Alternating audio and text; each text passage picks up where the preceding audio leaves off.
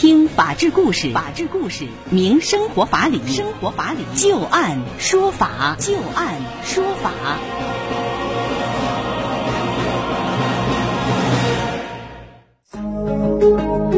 北京时间的十八点零三分，您现在正在关注收听的是石家庄广播电视台农村广播，在每天的傍晚六点到六点半为您带来的就案说法，我是志金。我们会在每天的节目当中，就一些真实发生的案例，来邀请我们的法律顾问，帮助大家分析其中所蕴含的法理和人情。在今天节目当中，我们将会连线的法律顾问呢是张玉柱律师，张律师你好，主持人好。听众朋友好，非常高兴啊，今天能够连线到张玉柱律师来帮助大家答疑解惑。第一个案子当中啊，我们要和大家说到的是一个出钱，一个出名，两父女争房产闹上法庭，这房子究竟算谁的呢？众所周知，不动产权权属证啊，这相当于是房子的一个户口本和身份证了。但是不动产权这个权属证上的这个登记人，他就一定是房子的主人吗？接下来，我们就来看看湖南靖州县一对父女啊，就因此闹上了法庭，法院会如何来判决？老杨和小杨是父女关系，父母离异之后啊，小杨是一直跟随着母亲生活。一九九三年，老杨安排小杨到某单位工作。一九九七年，小杨打算购买这个单位的一套房子啊，但是他又不符合相关的条件，于是他就决定用父亲老杨的名义来购买。随后啊，这小杨办理了相关的手续，房屋也是登记在父亲老杨名下，但是房产证啊，一直都是由小杨来进行保管的。买了房子之后，这个房子也一直是由小杨居住管理至今。日前啊，这父女两个人就因为房屋的权属问题发生了争议，以至于闹到了法院。那这个案子的争议焦点就是这个房子它究竟是归谁所有呢？从庭审调查以及双方的证据综合来分析啊，小杨虽然没有能够提供出资直接的证据，但是他提供的水电费的收据和证人出庭作证都能够证明啊，这房屋的水电都是小杨开的户，并且一直是由他实际来占有、居住、管理的。房屋的实际占有人呢是小杨。此外，房屋对于普通家庭来讲啊，这是重大的家庭财产。但是，涉案房屋的所有权证一直都是由小杨来保管，房屋也一直由小杨居住和管理。长期以来，老杨并没有对这个房子主张权利，也没有能够做出一个合情合理的解释。据此，法院判决啊，驳回了老杨请求女儿小杨返还房子的诉讼请求。接下来，我们就来听一听张玉竹律师对于这个案子的分析和点评啊。应该说，在现实生活当中，经常存在有这房屋的实际出资人和房产证上的产权登记人，他并不是同一个人的情况。那么，这个房产证上登记的这个人啊，他就天然会把他认定成为房屋的所有人吗？您看，在这个案子当中啊，这小杨最后应该是赢了官司啊，他究竟赢在哪儿呢？首先讲啊。房屋这个不动产实行登记制，登记呢就是行政机关登记，登记呢它有个作用就是什么？就公示，说白了，就是告诉天下人这个东西呢是谁的，而且呢这种告诉呢，是国家的行政机关来告诉你的，是吧？就好像市政府出面了，告诉你说，至今这个手表是张玉柱的，你说他的公信力强吧？强。说一个马路边一个人告诉你说，至今这个手表是张一柱的，你肯定说一边歇菜去，我才不信。会打很多的问号，究竟是不是？谁也不知道。嗯，对。所以说呢，就是说公示完之后，公示是谁的，别人呢就应该有充分的理由相信就是他的。如果要去买卖、使用、出租等等，人家呢，你不能说人家就有过错。明白了，也就是说，对方只要是拿出了房产证。作为这个想买房子的人来讲，我就能够认为这房子就是他的，我这个买卖就是合法的，是吧？对呀，所以说呢，你比如说他这个房子在他老爹名下，嗯，他老爹呢突然就卖给我了，我一看呢这个房子行啊，价钱也合适啊，嗯，我掏了钱我就买了，后果是什么？小杨你出发走人，你不能在这里边待了，是吧？你说这个房子是你的，对不起，登记在老杨名下，我就相信老杨有权处分。老杨把你财产卖了，与我没关系。你找老杨要钱去，或者你就不能把我赶走了。因此这个登记呢，这个这个作用非常大，就跟我们说这个结婚证一样，俩人在一起生活，生活了一辈子，完了之后呢，生了八个孩子，等这个人死了，如果你没有结婚证的话，你就不能作为继承人继承他的财产。那这个非常这个大，因此呢，就是说，首先推定这个房子是老杨的，那么小杨呢就要什么呢？就要去确权去，到法院去确权去，要求确认房屋是我的。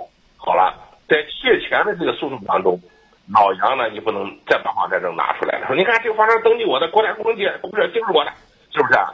这个时候呢，因为他一确权时候，这个权利呢处于一个不稳定的状态。你不能拿出房产证来来证明房子归你了。我明白了，也就是说，一旦产生了争议，已经有一方说你这个产权是有问题的，要求来进行确权。那这个时候，作为老杨来讲，他这个房产证他就不能仅仅以我手里有这个房产证，所以这个房子就是我的，肯定是我的，就不能这么说了，是吧？因为它本身就是一个不确定的情况，他才需要去确定。对，所以说在这个时候呢，法院就要确定了，说这个房子究竟是谁的呢？好了。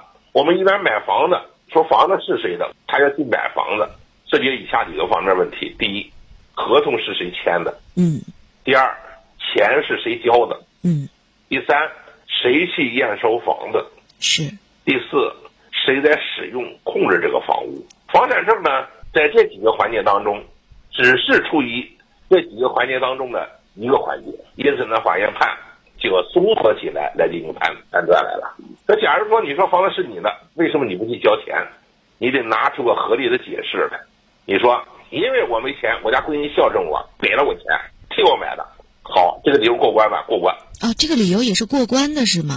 过关，因为你闺女给爹买房子，不是非常正常吗？对，相当于是赠与了，是吧？对吧？嗯。马云给他爹买个房子，不正常？啊，正常，是不是？嗯。所以说，马云给他爹买个房子登记在特别名下了，马云再过一段时间不能说这个房子是我了，是不是？明白。所以说，哎，第一个不管了。第二个呢，就是说呢，房子你总得交付吧？要是房子是你老杨的，为什么验收房屋你不去呢？这么大的一个事儿，你让你家闺女去，这个东西很显然。讲不过关了，而且我觉得还有一个重要的问题，就是一直都是小杨在里边住着，水电费也都是小杨交着，相当于这个房子一直是处于小杨的占有之下。老杨好像一直跟这个房子就没有什么实质性的联系，是吧？其实这个环节呢，我觉得比那个房屋验收那个环节要差多了。啊，您觉得房屋验收比这个房屋实际被谁占有还要重要吗？对呀，你想想，只有这个房子。与你至关重要的，你才去验收的。一般的，你不会委托别人去验收的。那我要是作为老杨来讲，我说我可能腿脚不舒服啊，我让我的女儿带我去验收，而且她比我知识更丰富，她可能验收，她能验出来啥？我自己不太了解这些情况，所以我就不去，我委托给女儿去啊。好，你这么讲可以这么讲。嗯。问题就出来了。说第一，你说你腿脚不舒服。你委托闺女去验收去了，你拿出证明来，证明你当时不便于去验收，那么无便的证明。第二呢，你说你闺女验收比你更专业，你也得举证证明，你说我家闺女就是搞建筑的，这个东西讲过关了。你是个大学本科毕业生，你家闺女是个初中毕业生，我家闺女比我知识更强。也就是说，在这个案子当中啊，不光考虑房产证，首先您说到了一个非常重要的一个环节，就是房子的验收是由谁来验收，包括后期可能还有涉及到了，您说也不是那么重要，但是它也是一个证据，就是长期被谁占有，这个也是一方面的佐证，是吧？对呀，被谁占有，实际上呢，它可以有 N 种解释。说我家闺女给我买了房子之后呢，我确实我也用不着，是吧？闺女在这使用着吧。对不对？你这么讲呢，别人一听也在理啊。是的，所以说我在想啊，就是作为他女儿来讲，能证明是自己出资验收的房子，自己实际使用，其实他需要证明很多东西，才能形成一个综合的强有力的证据来证明这个房子父亲只是出了个名，但是最终还是由自己来拥有这个房子的，是吧？其实这还是有点难度的，是吗？所以说呢，就是说呢，这个法官最后判定房子是谁的。第一，法官根据自己的生活经验，是吧？法官说：“哎呀，要是我家房子，我肯定不会让别人去验收的，是吧？让别人去验收的人，基本上都是有特殊情况的。你要能行动，他一定会去自己去验收的。他会这么讲这问题的。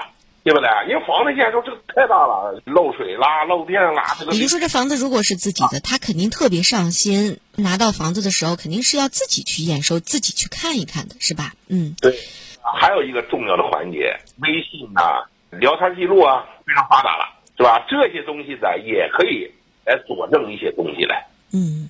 所以说呢，法官判断的时候是综合性的来进行判断的，是吧？不会说凭单一项的。所以说，在这里啊，通过第一个案子也是特别提醒大家，像这种不动产物权的登记，它这个效力啊，并不是一个特别绝对的效力。刚才张律师也说到了，只是一个法律赋予的一种推定的效力，那有可能还会出现像这个案子当中出现的这种情况。那你也给大家提个醒吧，像这种，就相当于是借名买房的事儿，是吧？借名买房这个事情，如果说您要真的遇到了，我们应该需要注意哪些事项呢？